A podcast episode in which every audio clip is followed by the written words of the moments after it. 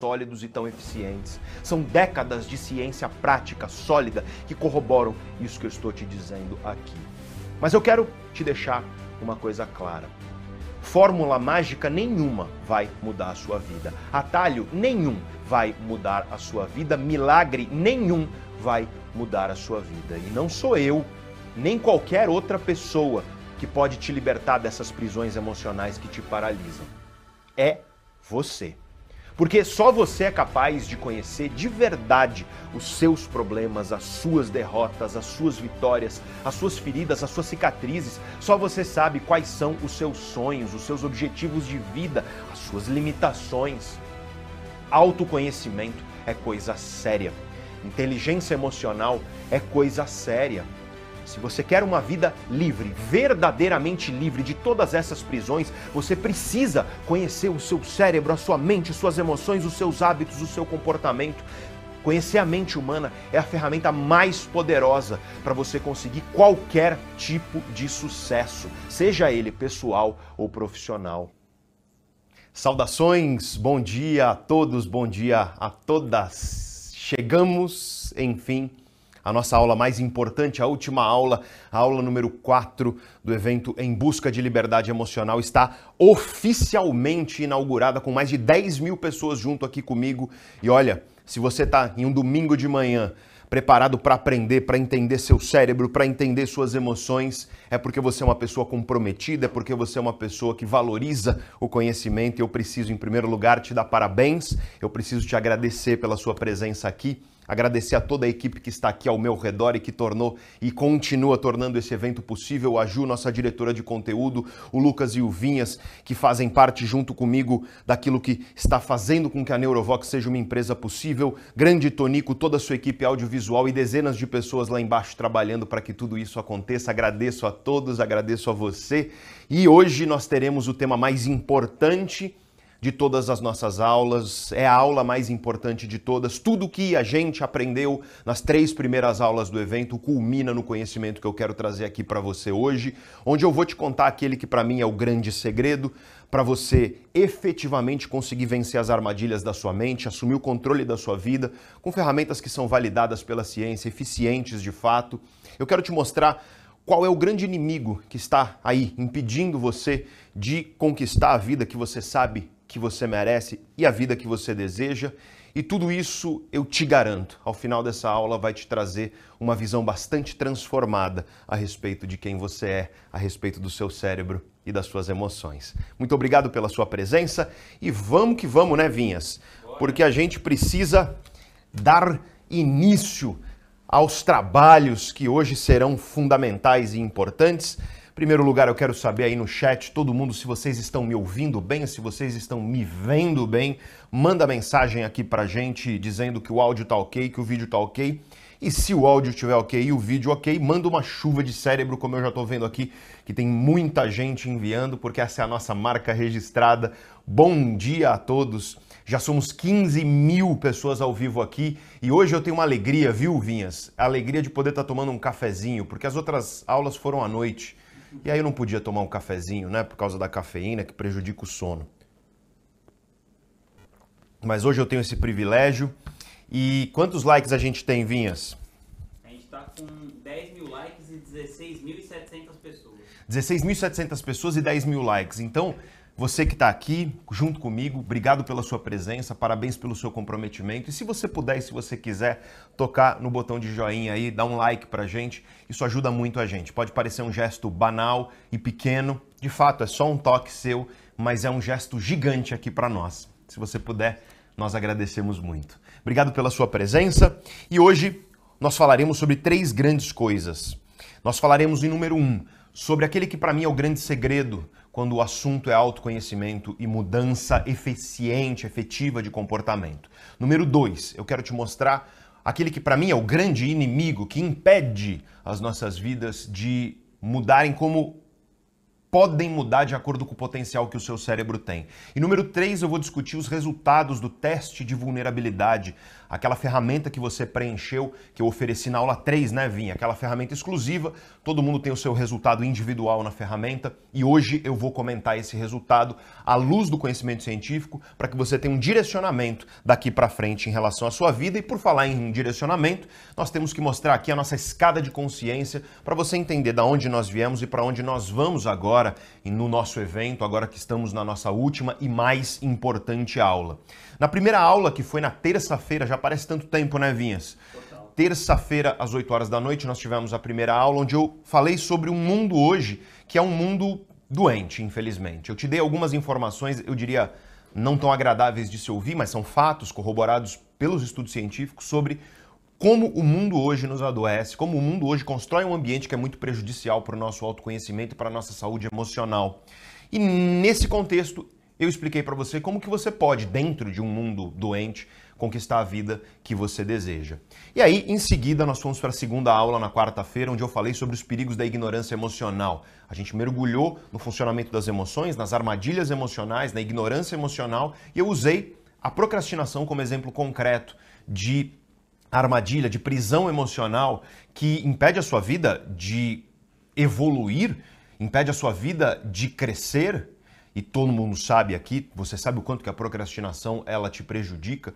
Sempre que eu abro enquete lá naquela rede social vizinha, nos stories, ovinhas, 75 a 80% das pessoas dizem que a procrastinação prejudica muito a vida delas. Então, assim, a maioria das pessoas sofre com isso e nós falamos sobre isso na nossa segunda aula.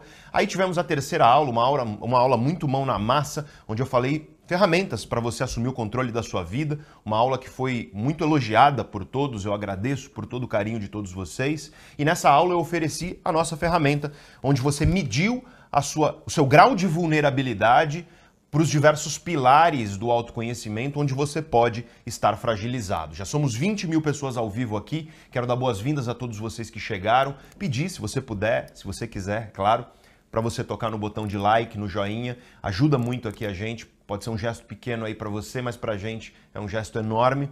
E na nossa aula 3, então, nós trouxemos a ferramenta onde você que preencheu, você que estava no grupo de WhatsApp, que está no grupo de WhatsApp, você preencheu essa ferramenta e recebeu o seu resultado individual, onde você viu o grau de vulnerabilidade que você tem em relação aos diversos pilares do autoconhecimento, onde pode haver uma fragilidade na sua vida.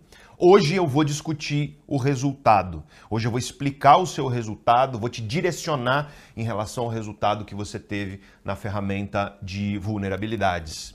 E hoje nós chegamos à nossa quarta e última aula, onde o tema não é trivial, muito pelo contrário, é o mais importante de todos, onde eu falarei sobre aquele que é o grande segredo, como que você faz para derrotar aquele que, na minha visão, nos meus muitos anos estudando o cérebro humano, é o maior inimigo das nossas vidas.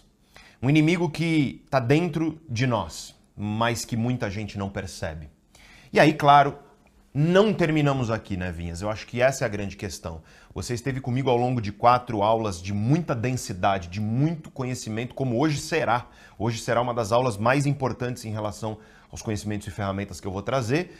E você, talvez, ao final de hoje, você pense que a coisa acaba por aqui, mas não acaba, porque o último degrau da nossa escada de consciência é o resto da sua vida. Na verdade, os degraus continuam enquanto você estiver vivo. É você, junto comigo, junto comigo, junto com as ferramentas, junto com o conhecimento que nós temos aqui, você continuar para o resto da sua vida, transformando a sua vida com eficiência.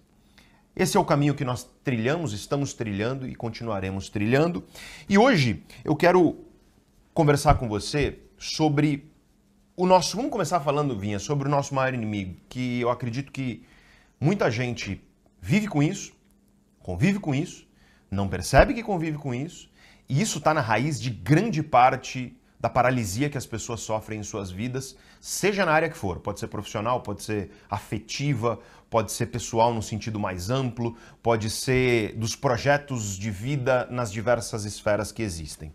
E para você entender esse grande inimigo dentro de você, eu te faço uma pergunta. Eu peço, por favor, que o timer aqui ele seja ativado para mim, para que eu tenha noção do meu tempo, por favor. É, eu peço que você responda a seguinte pergunta para mim aí. O que é mais fácil mudar? Uma crença ou um comportamento? E sempre que eu pergunto isso, as pessoas costumam responder na lata, sabe? Imediatamente. Um comportamento. Porque as pessoas têm a ideia na mente delas, a crença na mente delas, de que crenças são duras, difíceis, enraizadas, de que crenças são difíceis de mudar, de que crenças são complicadas e por aí vai. Então a maioria das pessoas, Vinhas, acha que é mais fácil mudar um comportamento do que uma crença. E aí eu pergunto, que é mais fácil mudar, uma crença ou um comportamento? Aí a pessoa responde, na lata, um comportamento. Só que aí eu pergunto em seguida, vou fazer uma outra pergunta para você. O que, que é mais fácil? Você começar a sua dieta hoje, no almoço de domingo. Se você está aí antes do almoço ou na sua próxima refeição, se você está em outros lugares do mundo onde já é mais tarde. O que, que é mais fácil? Começar a sua dieta hoje, na sua próxima refeição, ou crer piamente que você vai começar semana que vem, segunda-feira que vem e por aí vai. e aí você viu que você muda a crença com uma baita de uma facilidade, né? E sabe quando você muda a crença com uma baita facilidade? É quando para mudar seu comportamento vai ser desconfortável. Porque para para pensar nisso.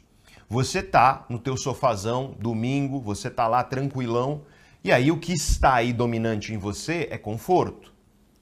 E aí a ideia, Vinhas, de começar a dieta na próxima refeição, ela é muito desconfortável. E a nossa mente ela tem uma capacidade muito, muito interessante de nos proteger de desconforto. E para isso ela cria crenças. É a crença de que vai começar na semana que vem. É aquele lance que o córtex pré-frontal convence seu sistema límbico. Né? Exato. Você tem o seguinte, você tem uma, um diálogo no seu cérebro constante. E uma das coisas que as pessoas acham é que o ser humano ele é predominantemente racional. Muita gente acha isso, Aristóteles disse isso. Mas o que hoje a ciência mais atual nos mostra é que estamos longe de ser predominantemente racionais. Nós somos ocasionalmente racionais mas predominantemente nós somos muito irracionais. E uma das irracionalidades muito bem documentadas pela ciência, eu estou falando de pesquisas realizadas por prêmio Nobel, pesquisas realizadas por cientistas de altíssimo calibre, nos mostram que o ser humano tem uma capacidade enorme de autoengano, de produzir crenças para evitar o desconforto. E isso dialoga, Vinhas, com uma mente que está o tempo inteiro se adaptando às coisas. E nessas horas eu sempre lembro de uma história, e essa história talvez alguns de vocês você se, se enxergue nessa história. Né? Quando eu era estudante, na época da faculdade, não tinha muito dinheiro disponível e gosto muito de cinema, Vinhas. Vinhas também gosta bastante, a gente debate muito sobre cinema. E aí, eu tenho um grande amigo meu, que é amigo há mais de 20 anos, que inclusive hoje ele é um dos diretores que nós temos aqui na Neurovox, que é o Alexandre. E eu e o Alexandre, a gente ia aos domingos ao cinema. Só que, Vinhas, pipoca de cinema é muito caro, né, cara? Um refri, uma pipoca no cinema é mais caro do que a. Mais caro do que, do que o próprio ingresso, né? Não sei se vocês sabem, inclusive, mas no modelo de, de, de negócio do cinema, Vinhas, grande parte da receita vem da Bombonier. Porque você pega milho e gordura, que é pipoca, que é uma coisa super barata, você pega refrigerante, que é uma coisa super barata, e você taca uma margem de muitas vezes acima do custo.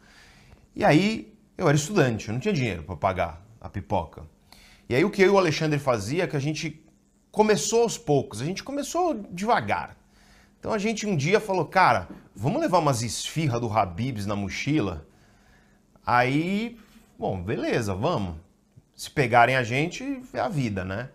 Aí a gente enfiou umas esfirras do Habibs na mochila e levou. E aí uma Coca Zero gigante assim, é que a gente compartilhava. Dois litros, sabe? Aí beleza, deu certo. E a mente, Vinhas, a mente se adapta. Então a gente foi um, umas duas vezes, levou a esfirra, pô, dá certo isso, hein?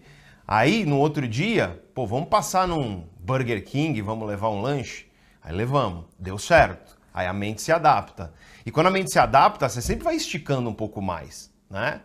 Aí a gente falou, cara, dessa vez vamos levar pão com mortadela. Eu juro pra você, a gente tinha uma padaria do lado. Não é bem uma padaria, tinha um. um é aquelas padarias que tem tudo, sabe? Mini mercado e por aí vai. Do lado do shopping Santa Cruz, lá na Vila Mariana. E aí a gente foi, comprou pão, comprou mortadela, comprou requeijão. E aí a gente quebrou a bandeja da mortadela e usou de espátula para passar o requeijão e a gente abriu o pão na mão, entendeu? Quem tem limite é município. Exatamente, quem tem limite é município. E aí deu certo, pão com mortadela. E aí a mente humana se adapta. E aí a gente foi progredindo. Aí teve um dia que a gente falou, cara, será que a gente consegue levar uma pizza? Foi um desafio. Mas a gente conseguiu levar uma pizza, comer uma pizza. E aí a mente humana se adapta, gente. A gente chegou no limite. Esse foi o limite mesmo. Esse foi quando finalmente a gente percebeu que já estava demais. Que foi quando a gente passou numa padaria e levou para o cinema um daqueles frango de televisão de cachorro, sabe? Frango e farofa. E a gente comeu no cinema frango e farofa. E aí a gente tirou, a gente tirou o frango da mochila e quando tirou, empesteou a sala de cinema de cheiro de frango.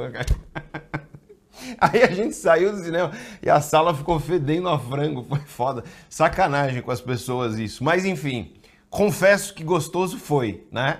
Pelo desafio vencido e pelo frango, evidentemente. Eu gosto muito de frango assado de televisão de cachorro. A mente humana, qual é a lição disso? A mente humana se adapta. E aí ela vai se adaptando. E aí ela vai cada vez mais se adaptando a uma situação. A gente foi se adaptando ao cinema lá e a levar a comida. E aí a gente foi esticando, esticando, esticando até o nosso limite. Mas eu quero que você perceba que a sua mente se adapta a uma situação. Então, por exemplo, já viu as pessoas que desistem de atividade física, Vinhas, como é que elas fazem? Você não começa chutando balde tudo de uma vez. Você negligencia ali um dia, depois você negligencia dois, depois três, fica uma semana sem ir, aí daqui a pouco você já não vai mais. Para para pensar em coisas mais sérias até, coisas que são bastante dolorosas. Por que, que uma pessoa permanece numa relação que é triste para ela, por exemplo? Uma relação onde ela só sofre, uma relação onde ela nitidamente está infeliz. Ora, uma pessoa permanece numa relação triste não é porque começa do, do, no abismo em que você está. Nenhum, se você está agora numa relação e a relação está profundamente triste, onde vocês só se machucam por estar juntos, não começou assim. Como é que começa, por exemplo, abusos, Vinhas? Não começa com a máxima violência, é aos pouquinhos. É que nem aquela teoria do vidro quebrado. Isso, a teoria das janelas quebradas, exatamente. É aos pouquinhos. É, é, um exemplo bom disso é a pesquisa do, do Philip Zimbardo, que é um grande estudioso do mal. Ele estuda literalmente o mal, sabe? O, o, evil, né, em inglês. Ou seja, pessoas que causam violência em relação a outras e por aí vai. E ele é muito enfático nisso, ele chama isso de efeito Lúcifer, né? O que, que faz com que as pessoas sejam maldosas. E ele é muito, muito enfático quanto a isso. Todo tipo de violência, seja ela emocional, seja ela física, começa aos poucos. Né? Então, uma relação de desrespeito, ela não começa com uma gritaria, com uma quebradeira. Ela começa com uma pequena ofensa. E aí você se adapta e aí a ofensa fica um pouco maior, e aí você se adapta, e aí o cérebro vai se adaptando. Então, o que ocorre é que a, o cérebro é uma máquina muito adaptativa, e, e a capacidade de adaptabilidade que o cérebro tem, ela está diretamente relacionada à nossa sobrevivência. Porque para para pensar o que, que os nossos ancestrais já enfrentaram. Nossos ancestrais viviam num mundo muito difícil, muito mais difícil do que o nosso, certamente.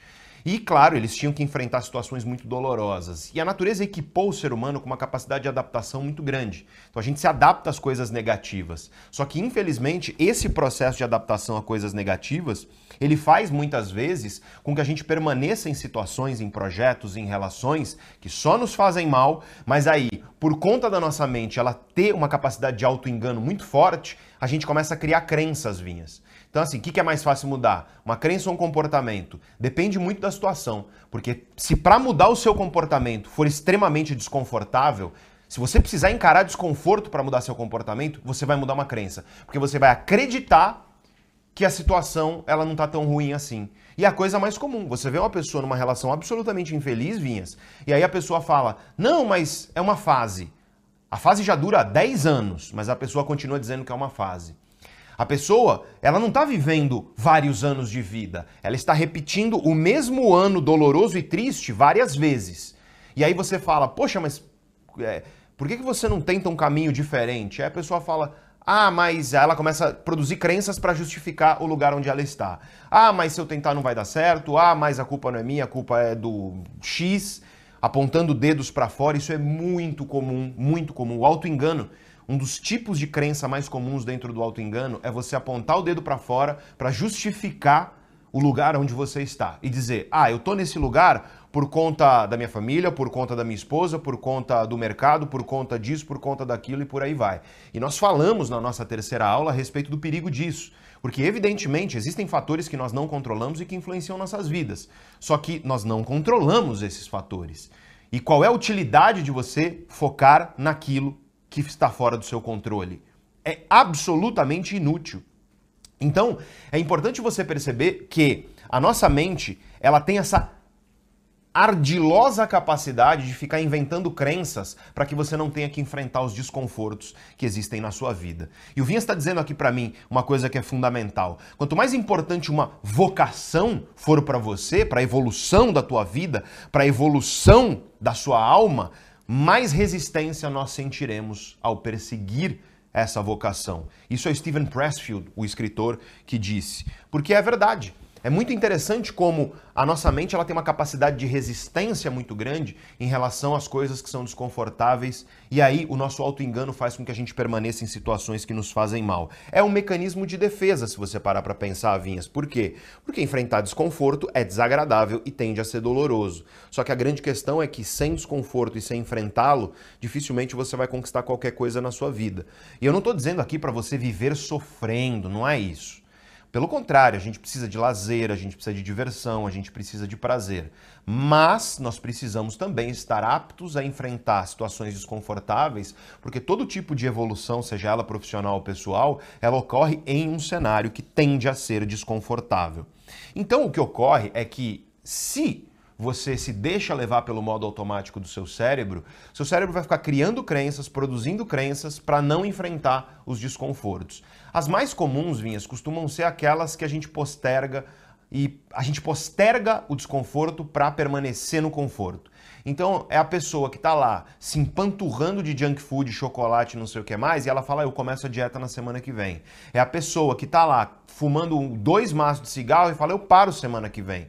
E já prometeu isso várias vezes. É a pessoa que está lá sedentária há muito tempo e olha e fala: Pai, eu começo a academia na semana que vem. E é por isso que promessa de fim de ano, e os estudos são claros em relação a isso, Vinhas, elas tendem a não funcionar.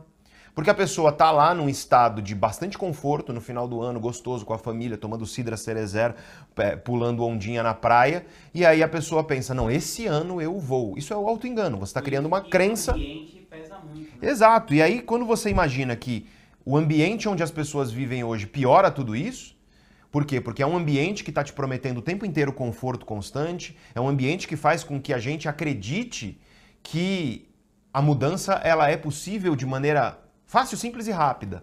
O que não falta por aí é guru, é 21 dias disso, é milagre daquilo e por aí vai. E a grande questão é que, para a maioria das pessoas, isso não funciona. Você não sabe o número de pessoas que me mandam mensagem me dizendo, Pedro, eu tentei milagre disso, 21 dias daquilo e não sei o que mais, eu não consegui, eu já meio que desisti de mim mesmo. É um mundo que, opera, que, promete, opera prometendo facilidades para você. Por quê? Porque é gostoso você acreditar que você vai realmente virar sua vida do avesso com fórmulas simples, rápidas e gostosas. Só que isso cria uma expectativa na cabeça das pessoas que está literalmente adoecendo as pessoas. Porque, é claro, as pessoas tentam isso, não dá certo, e aí elas começam a achar que não dá para mudar, que é impossível transformar. Só que o teu autoengano fica lá, fazendo com que você evite o desconforto, fazendo com que você fuja daquilo que é justamente o lugar onde você vai crescer. Tem um cara que eu gosto muito, Vinhas, que é o Joseph Campbell, aquele, ele, é um, ele criou um campo chamado mitologia comparativa, né? E ele tem uma frase que eu acho belíssima, e ele diz o seguinte, é, o crescimento que você vai encontrar na sua vida está justamente naquela caverna que você está com medo de entrar. É, porque muitas vezes o nosso medo ele está nos afastando do desconforto que permite que a gente cresça. Cuidado com o auto-engano um dos maiores inimigos, se não o maior inimigo que nós temos, é a capacidade que o nosso cérebro tem de inventar justificativa para a gente ficar no conforto presente. E não só no conforto presente, Vinhas. Porque pode ser uma situação que é desconfortável. Então a pessoa está numa relação triste, projeto triste, carreira triste, situação triste. Só que essa tristeza é familiar. Já é meio conhecida. Para ela sair dessa situação, ela precisa encont encontrar e enfrentar o desconhecido. E o nosso cérebro odeia incertezas, não suporta. E aí o que, que a pessoa faz? Ela começa a criar crenças para justificar por que aquela situação triste é melhor do que enfrentar o desconhecido. Porque o familiar pode até não ser gostoso, ele é doloroso, ele é triste, mas pelo menos é familiar. Não é Exatamente. Tem aquela frase do Richard Freeman que ele fala que o primeiro princípio é que a gente não deve enganar a gente mesmo. E o segundo princípio é que a gente é a pessoa mais fácil de se enganar.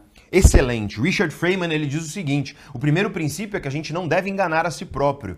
Mas o segundo princípio é que somos as pessoas mais facilmente enganadas, especialmente por nós mesmos.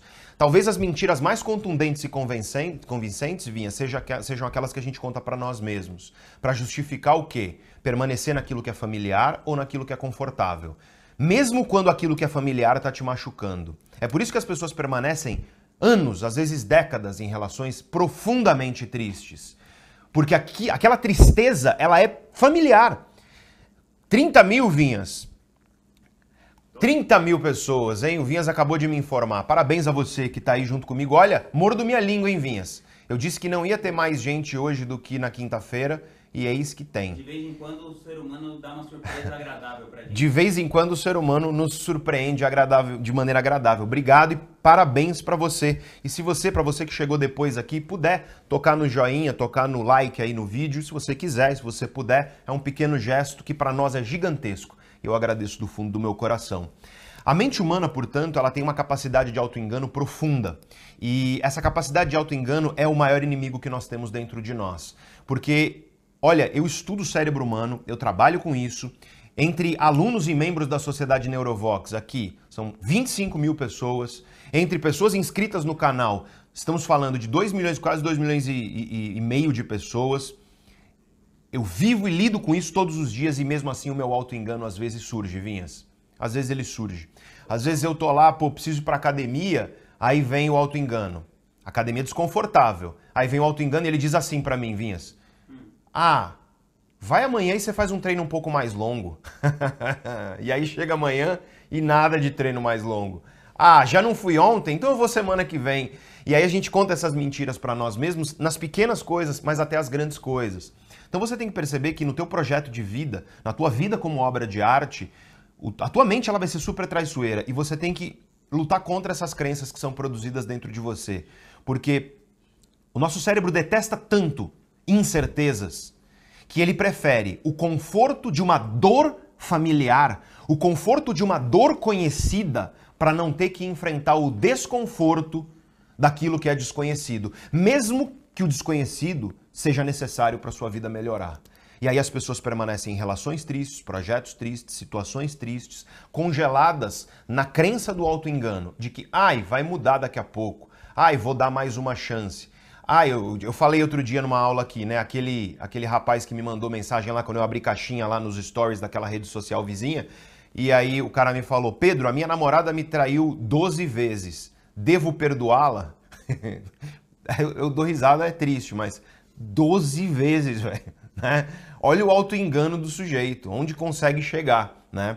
E claro, a gente fala aqui em tom de brincadeira, mas isso é muito sério, porque muita gente está aí paralisada na vida, por quê? Porque a sua mente, ela traz de maneira traiçoeira, ela está preferindo o conforto de uma dor familiar em vez de você encarar o desconforto que é necessário para você transformar e melhorar a sua vida.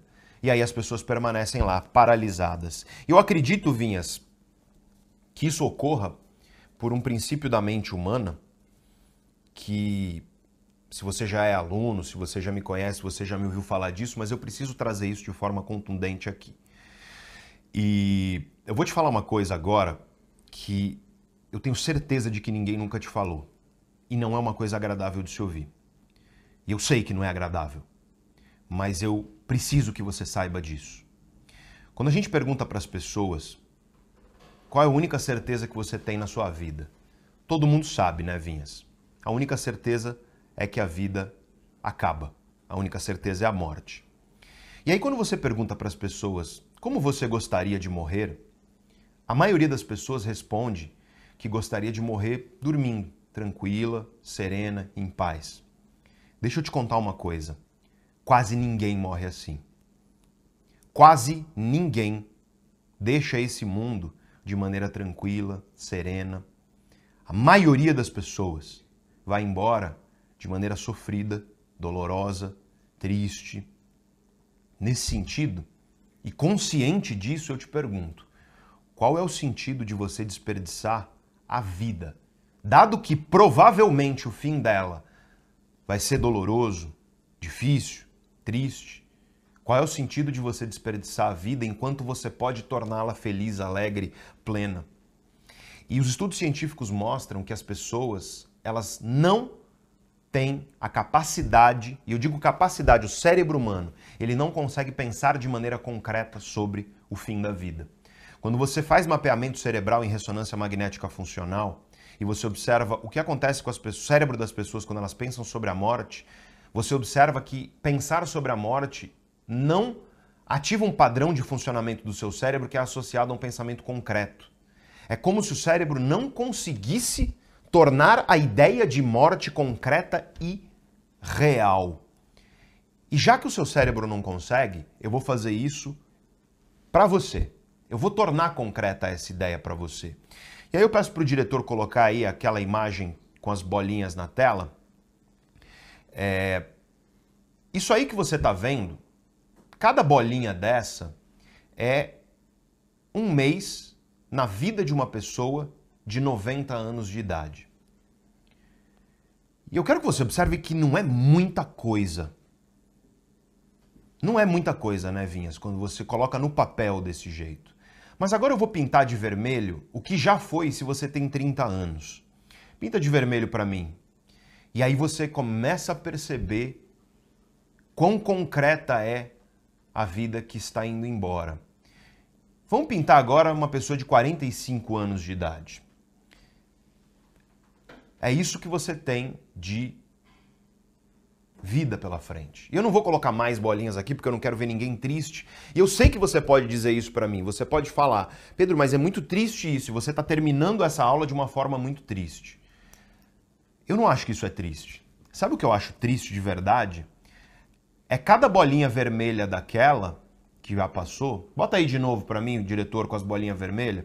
É cada bolinha vermelha dessas que você desperdiçou que você desperdiçou em projetos, em relações, em situações que não mereciam a sua energia, que não mereciam o seu tempo. É cada bolinha dessa em que você aceitou as desculpas inventadas pelo seu cérebro e você continuou postergando a transformação e você não realizou o potencial que estava aí dentro de você. Para mim, triste é o desperdício de uma vida e não a consciência de que ela acaba. Até porque, Vinhas, se nós olharmos para a filosofia estoica, os estoicos diziam que uma das primeiras coisas que você precisa é estar consciente do fim da sua vida. Eles usavam o termo em latim memento mori, que significa lembre-se de que você é mortal, lembre-se de que sua vida vai acabar. Reza a lenda que os generais, na época do estoicismo, eles pagavam pessoas para, quando eles chegavam de uma vitória, por exemplo, voltava para Roma, vitorioso, era uma festa na cidade depois de uma guerra. Eles pagavam pessoas para ficar no ouvido deles dizendo memento mori. Lembre-se de que você é mortal. O Vinhas tatuou, inclusive. Ele é mais barato tatuar do que pagar alguém para ficar lembrando você, né? Mas perceba a sabedoria disso. A vida, ela acaba. E a única maneira de você valorizá-la é você perceber quão preciosa ela é. Porque, evidentemente, quando um bem ele é escasso, quando um bem nós temos a consciência de que ele não vai durar para sempre, nós valorizamos. Isso não vale só para nós, isso vale para as nossas relações, minhas. Quantas pessoas, porque o cérebro se adapta, e esse foi o primeiro princípio que eu trouxe aqui para você. O cérebro se adapta, e aí você se adapta. Você começa a tratar seus pais como, eles, como se eles fossem sempre estar lá, sua esposa como se ela fosse sempre estar lá, seus filhos como se eles fossem sempre estar lá, as pessoas amadas da sua vida como se elas fossem sempre estar lá. E aí o que acontece é que um dia talvez essas pessoas não estejam. E aí o cara tá lá, casa, e na hora de casar, nossa, trata a esposa de um jeito maravilhoso e tá apaixonado, e aí quando você tá apaixonado tudo é automático, e aí você trata a pessoa bem, e você tem gestos de carinho e gratidão, e tudo é maravilhoso, e você valoriza a pessoa, e você é grato, e você ouve, e você dialoga, só que o tempo passa, e o tempo passa e o cérebro se adapta. E quando o cérebro se adapta, você começa a tratar aquela pessoa como se ela fosse um vaso de samambaia que vai sempre estar tá lá à sua disposição. O tempo passa, a relação vai se degradando e aí um belo dia essa pessoa vai embora. Ou por vontade dela, porque ela não aguenta mais estar numa relação onde não é valorizada, ou porque Repito, é a única certeza que nós temos. A vida um dia acaba. E aí, quando a pessoa que você estava tratando igual vaso de samambaia vai embora da sua vida, você parece que desperta e fala: Nossa, o que aconteceu? Ora, eu te disse, você não teve consciência da finitude da finitude da vida, da finitude das coisas. Porque quando você tem consciência da finitude, isso te lembra de viver o presente, valorizar o que é importante enquanto está ao seu alcance, saborear a vida e as relações e as situações enquanto elas estão ocorrendo. E o que ocorre, e eu te conto uma história que eu conto porque todos os dias, agora está acontecendo isso nos hospitais mundo afora. Vai lá na ala de neurologia e você vai ver um cara com cara de preocupação extrema e desespero. O cara nos, costuma estar nos seus 30, 40, 50 anos de idade. Porque o pai dele teve um derrame cerebral grave. Ele está lá esperando notícias do médico. E aí o médico, finalmente, depois de horas, se aproxima e fala: Vem aqui comigo, leva o cara para uma sala mais privada, mais particular, senta com ele e fala: Olha, o seu pai, infelizmente, nós fizemos tudo o que poderíamos e, infelizmente, o caso do seu pai é irreversível. Nós teremos que discutir agora o desligamento dos aparelhos que estão mantendo ele vivo. E aí você vê um cara de 30, 40, 50 anos de idade chorar igual criança e ele fala: Doutor, mas eu não falo com meu pai faz 10 anos, a gente brigou, eu queria poder me despedir dele. Pois é. O pai desse cara estava ao alcance de um telefonema, de um pedido de desculpa e de um abraço durante 10 anos mas por não ser consciente da finitude, esse cara tratou o pai como um vaso de samambaia que ia estar sempre à disposição. E infelizmente o nosso cérebro é muito traiçoeiro nesse sentido. Você já deve ter percebido algo que Platão disse em um livro chamado O Banquete, e depois um cara chamado Schopenhauer cristalizou isso numa figura muito emblemática, numa alegoria que é a alegoria do pêndulo. Schopenhauer dizia assim: a vida humana é como um pêndulo, cá, que oscila entre o quê? Entre a angústia, a tristeza que você sente por você desejar aquilo que você não tem. Só que aí quando você consegue aquilo que você deseja, o pêndulo vai para o outro lado, que é o lado do tédio. Porque você tem e você já não valoriza mais. Então, nas palavras de Schopenhauer, ele escreveu isso em um livro chamado O Mundo como Vontade e como Representação. A vida humana é como um pêndulo que pende entre o sofrimento e o tédio. O sofrimento por você não ter e desejar, ou o tédio por você já ter e não querer mais. E a única maneira de você viver uma vida plena é quando você quebra esse pêndulo. E para quebrar esse pêndulo, você precisa estar consciente da finitude. Você precisa estar consciente do que o seu cérebro não consegue conceber de maneira concreta, que é o fato de que a sua vida, ela um dia vai acabar. E que as pessoas ao seu redor um dia não estarão aqui. Talvez você vá antes, talvez elas vão antes que você. Mas enquanto elas estão aqui e você está aqui, talvez a melhor coisa que você faça seja saborear a presença delas, em vez de você ficar desperdiçando seu tempo e a sua energia com aquilo que não vale a pena. Porque eu acredito, do fundo do meu coração, que se nós fôssemos conscientes mesmo de que um dia nós vamos fechar o olho e essa experiência aqui não vai existir mais, e claro que nós podemos acreditar numa vida depois dessa, não há problema, mas você deve concordar comigo que esta aqui que você está vivendo é única, esta aqui é uma joia preciosa. É claro que podemos acreditar numa vida depois dessa, mas não podemos negar que esta aqui é única. E eu acho que se nós estivéssemos conscientes de quão único é isso aqui que a gente vive, Cara, você não brigaria no trânsito. Você não ficaria lá bisbilhotando a vida de pessoas nas redes sociais que não fazem a menor diferença na sua vida.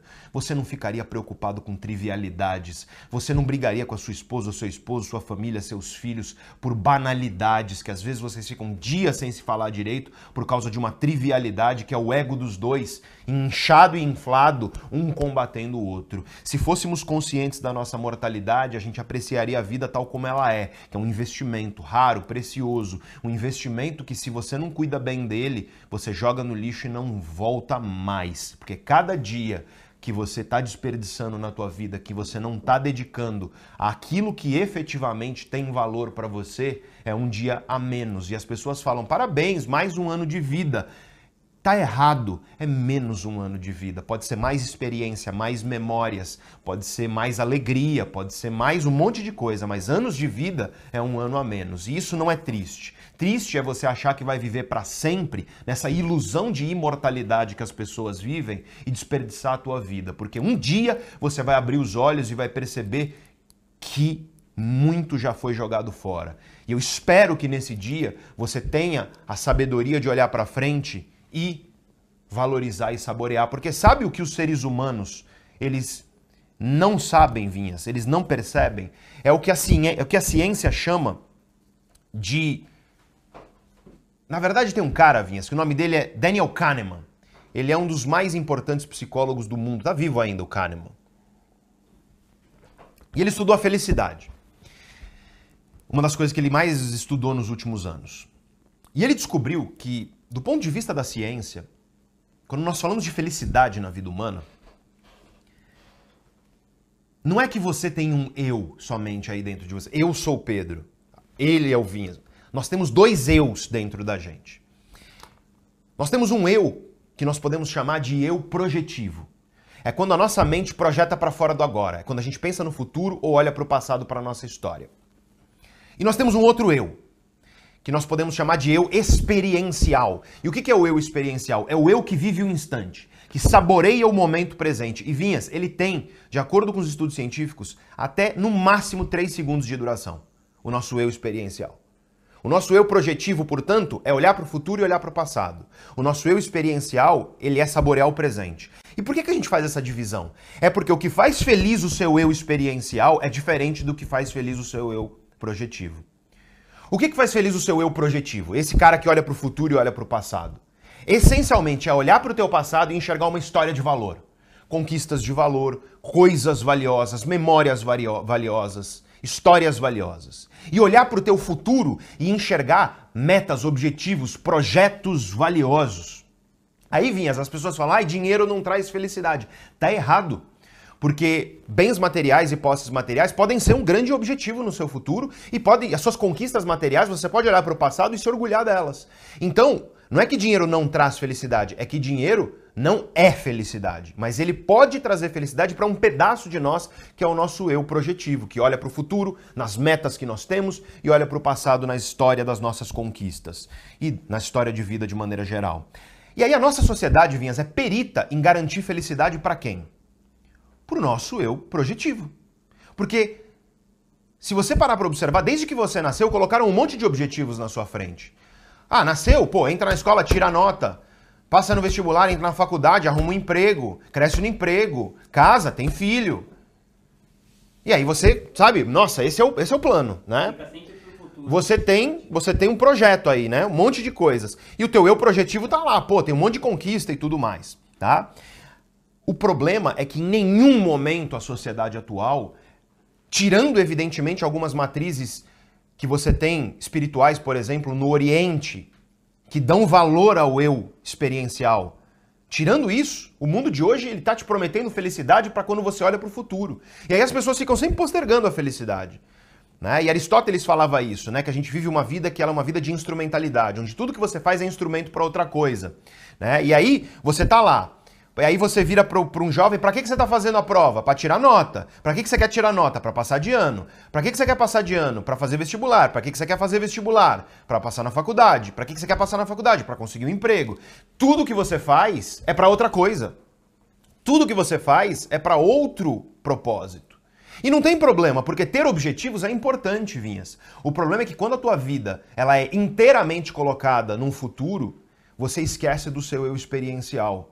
Porque sabe o que faz o eu experiencial feliz? Não é ter metas e objetivos para o futuro e nem se olhar, olhar para o passado e se orgulhar. O que faz o seu eu experiencial feliz é saborear o momento presente enquanto você está vivendo ele. O Nietzsche falava que a única vida que valia a pena era aquela que estava na imanência da própria vida. Exatamente. Nietzsche falava isso. Não só Nietzsche falava isso, Aristóteles falava isso. Não só Aristóteles falava isso, Spinoza falava isso, você tem grandes pensadores ao longo do pensamento filosófico ocidental, e o pensamento oriental talvez seja o mais emblemático disso, porque desde a origem no budismo isso é muito falado. Né? Então o que você tem é uma consciência no pensamento filosófico, tanto no Oriente quanto no Ocidente, de que não dá para você ficar postergando a tua vida o tempo inteiro. Eu não estou dizendo para você não ter planos, não ter metas. Não é para você viver só o agora. Porque quem vive só o agora costuma gostar de maximizar prazer. Eu quero o máximo de prazer, porque eu estou vivendo só o agora. Não é isso. É um equilíbrio entre você ter metas, objetivos, projetos para o seu futuro. Você olhar para o seu passado e se orgulhar da sua história e das suas conquistas mas você também guardar e reservar a tua energia para você saborear o momento enquanto ele está acontecendo. Porque do contrário, é aí que a mente adaptativa vai surgir e você não vai valorizar as coisas que você está vivendo agora. É aí que a gente esquece de valorizar aquilo que está ao nosso alcance. E aí nós temos o grande problema das pessoas que desperdiçam as suas vidas. E quer que eu te mostre isso em dados? Eu vou te mostrar então. Eu vou te mostrar uma curva aqui, que é a famosa curva em U. Põe para mim aí na tela, diretor, a curva em U. É, sabe o que é isso aí? Isso é um grande estudo feito sobre satisfação com a vida ao longo da vida. Esses numerozinhos que você está vendo aí embaixo é idade. Eu estou falando de uma revisão, Lucas, de 145 países diferentes. Estudos feitos em 145 países. É um estudo publicado em 2020 por um dos maiores especialistas nisso, que é um cara chamado Blanche Flower. Eu vou mostrar daqui a pouco a referência para você que quiser ler. Isso aí é a curva de satisfação com a vida ao longo da vida. A famosa curvinha uvinhas. É assim. 18 anos de idade, a pessoa tá lá, satisfeita. Aí vai caindo, caindo, caindo, caindo. Chega entre os 40 e 50 anos de idade, a satisfação com a vida é a menor de todas e aí começa a subir. E sabe por que, que isso é assim? Isso é assim porque quando você tem 18 anos de idade, um monte de projeto para frente, pô, vou faculdade, trabalho, não sei o quê. E claro que depende de onde você nasceu, se você nasceu na, em qual extrato social, digamos assim, né, socioeconômico você nasceu, mas desde que você nasceu, te colocaram um monte de coisa lá. Né? Que é, para muita gente é faculdade, estudar, emprego, família e por aí vai. E aí você vai conquistando cada uma dessas coisas. E aí sabe o que vai acontecendo? Você vai conquistando e vai tendo cada vez menos novos projetos. Porque ninguém diz para você saborear o que você já conquistou. Quando você conquista uma coisa, você já adapta e quer a próxima. Você que fez faculdade, tenta lembrar disso. Você começou lá a faculdade, viu teu nome no vestibular. Nossa, você ficou eufórico durante um segundo, porque seis meses depois você já fala, pô, que bosta, quero que acabe essa faculdade. Você já se adaptou. Nossa, apaixonado, valorizou lá, tal, casou e começa a fazer piadinha de que a esposa é chata, de que casamento é uma porcaria e por aí, e por aí vai. E aí você vai se adaptando. Chega lá pelos 40, 50 anos de idade, sabe o que acontece? Não tem mais muita novidade para você conquistar. O teu eu projetivo, ele meio que não consegue olhar para frente e ver novos projetos e você entra numa crise de fato de satisfação na vida. E sabe por que, que a curva começa a subir? Porque as pessoas aprendem na porrada e você que tem 55, 60, 65 anos de idade, você sabe disso. O que, que você teve que aprender? A saborear o que você já tem, a aproveitar o que você já tem a valorizar o que você já tem, já está ao teu alcance. E é por isso que um idoso ele é muito mais satisfeito com a vida do que um cara de 30, 40, 50 anos de idade. É porque ele aprendeu o equilíbrio de sim ter projetos, de sim valorizar sua história, mas também de saborear aquilo que você conquista. Que tal você mudar essa curva? Porque essa curva, inclusive, traz coisas tristes. Mostra o próximo gráfico, diretor, para mim. Sabe o que é esse U invertido? Probabilidade de depressão na vida, Vinhas. No mesmo estudo, inclusive, no mesmo estudo científico, ele mostra isso. Que é o oposto, evidentemente, porque se a satisfação com a vida é um U, a probabilidade de depressão ela vai ser um U inverso. Ou seja, e aí mostra agora só para mim o nome do estudo para as pessoas que, que querem ler isso é, a fundo, né? A galera mais nerd aí da ciência. É... Por quê, gente? Porque se você não toma consciência disso, você fica postergando a sua vida. Você fica postergando a sua vida, você fica jogando para frente, você fica adiando e eu não estou dizendo, pelo amor de Deus, para você não ter objetivos. Tenha. É importante para sua satisfação com a vida, para sua felicidade. Eu não estou dizendo para você não ter memórias que te orgulham. É importante. Eu só estou dizendo para você hoje à noite deitar tua cabeça no travesseiro com a serenidade e a tranquilidade de que você tem objetivos de valor, de que a tua história que você está construindo tem valor, mas de que hoje você fez o teu melhor com aquilo que estava no teu controle e no teu alcance para saborear esse dia que você viveu. Porque as pessoas acordam, sabe, Vinhas? As pessoas acordam segunda querendo que a sexta chega. Né? As pessoas acordam segunda querendo que a sexta-feira chegue. O famoso sextou. Exatamente. As pessoas acordam. Eu costumo brincar que é o seguinte: é uma brincadeira, mas é sério. Tem gente que acorda já deitada. É a pessoa que acorda e a primeira coisa que ela deseja, ela não colocou nem o pé no chão, é voltar para a cama. É a primeira coisa que a pessoa deseja. Cara, é muito triste essa vida. Né? E aí a pessoa fala: ai Pedro, mas minha vida é rotina. É fácil para você falar. Meu amigo, minha amiga, eu sou professor. Você não tem noção do que, que é rotina se você é professor. Sabe o que é dar a mesma aula, Vinhas? Tipo 40 vezes numa semana? A mesma aula. A exata mesma aula. É difícil você imaginar uma coisa mais rotina do que isso. E eu faço isso, eu sou professor. Eu vou dar uma palestra, eu tenho que falar a mesma coisa. Por quê? Porque é o, não dá para você ficar inventando muita coisa nova. E sabe qual é o resultado? Muito professor perde o tesão pela coisa. Só que a questão é que para mim isso nunca fez sentido, porque para mim só faz sentido eu fazer aquilo que eu estou fazendo se eu fizer com o meu coração naquilo. Com prazer e alegria de saborear. É estar tá aqui, hoje. Quantas lives você acha que eu já fiz na minha vida? Quantas vezes você acha que eu já falei em sala de aula ou em outros momentos sobre esse conceito, memento mori, um conceito do estoicismo? Muitas vezes. Só que isso não tira o brilho dos meus olhos por saber que eu estou falando com pessoas que nunca ouviram isso. Isso não tira o brilho dos meus olhos para tentar melhorar 1% que seja a capacidade que eu tenho de oferecer esse conhecimento a você. E eu não estou dizendo que você não tem rotina. Eu estou dizendo que é na rotina que nós temos que encontrar o brilho nos nossos olhos para construir uma vida onde a gente consegue saborear, onde a gente consegue fazer um pouquinho melhor, aprender um pouquinho mais. Porque do contrário, você vai viver a tua vida desejando que ela acabe e não tem nada mais triste do que isso. Só que o nosso ambiente é um ambiente que dificulta tudo isso, Vinhas. O nosso ambiente, ele prejudica tudo isso. Eu falei, eu, é, te mandei, Ju, o nome do estudo. Tá aqui no... na tela. Nome do estudo. Ah, tá aí, ó. Pronto, já vi. Eu não tinha olhado o meu retorno.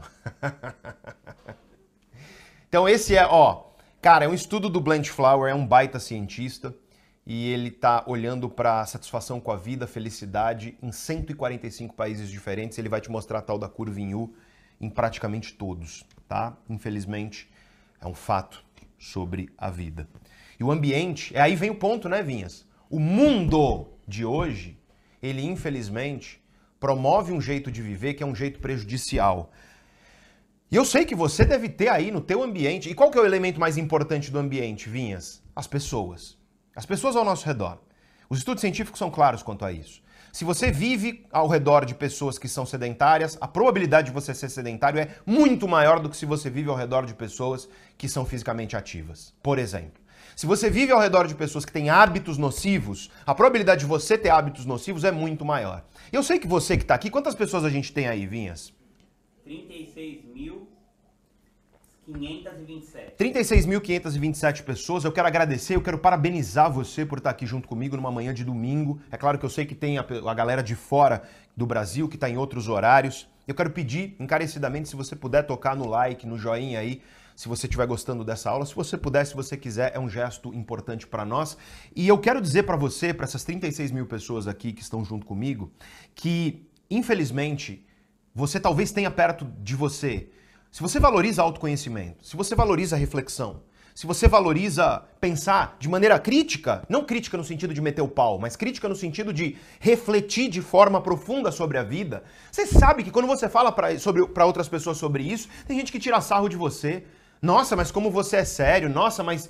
É, e aí te chamam de chato às vezes por causa de uma coisa dessa. E eu não estou dizendo que você tem que o tempo inteiro ser sério, porque a vida é difícil e dura demais pra gente ser sério o tempo inteiro. Só que a vida é curta demais para levar tudo na brincadeira. E tem gente que acha, por exemplo, que autoconhecimento é uma coisa que é desperdício do seu tempo. Tem gente que diz para você que autoconhecimento é um negócio que é jogar seu tempo no lixo. Ah, vai se preocupar com a sua vida profissional. Pois é, meu amigo, eu vou te colocar aqui um dado que eu coloquei lá na nossa primeira ou segunda aula. Coloca aquele, aquela reportagem na tela, diretor, por favor, que fala de por que as pessoas são demitidas. Nove em cada dez profissionais são contratados pelo perfil técnico, sabe? Conhecimento que você tem, o quanto que você sabe fazer aquilo que o cargo exige, tá? Só que eles são demitidos pelo quê? Pelo perfil comportamental. Ou seja, falta de autoconhecimento, falta de capacidade de entender a si mesmo, as outras pessoas, se relacionar bem com as outras pessoas, competências de liderança que são essenciais, mesmo quando você não ocupa uma posição de hierarquia alta. Isso é um estudo da Michael Page, uma das maiores consultorias do mundo. Ou seja, você provavelmente vai ser contratado pelo teu currículo, sabe, Vinhas? Ah, o cara, o que, que ele fez? Tal, o cara é bom e não sei o que mais. Mas você vai ser demitido por falta de autoconhecimento. Autoconhecimento não é banal em nenhuma esfera. Não é banal para sua vida profissional, não é banal para sua vida pessoal, porque sabe por que, que os relacionamentos acabam e casamentos acabam? É por falta de conhecimento, de um ou de ambos. Sabe por que, que as pessoas têm dificuldade, Vinhas, de começar uma relação e aqueles ciclos intermináveis que algumas pessoas têm de relações tristes? Por quê? Falta de autoconhecimento.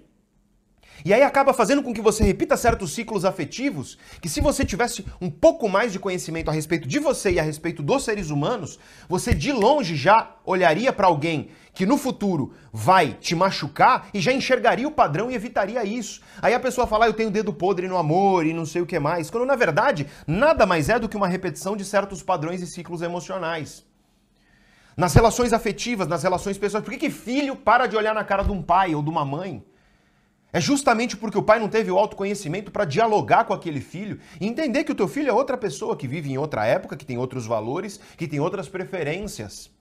No fim das contas, as grandes razões pelas quais as pessoas se arrependem ao final da vida da vida que elas levaram é, em maior ou menor grau, por falta de autoconhecimento. Autoconhecimento é coisa séria, inteligência emocional é coisa séria. E para isso você precisa estar num ambiente de pessoas. Olha esse ambiente aqui que a gente está nesse chat. Olha quão agradável é você estar num ambiente onde eu estou aqui falando sobre isso, o Vinhas está aqui, minha equipe está aqui, todas essas 36 mil pessoas aí no chat. Olha quão, quanto isso enche de energia. E eu estou falando aqui de uma aula. Imagina você estar tá presente nisso na sua vida. E eu te confesso, é, é o meu sonho por muito tempo foi isso. Foi construir um ambiente desses. E aí eu pergunto para você,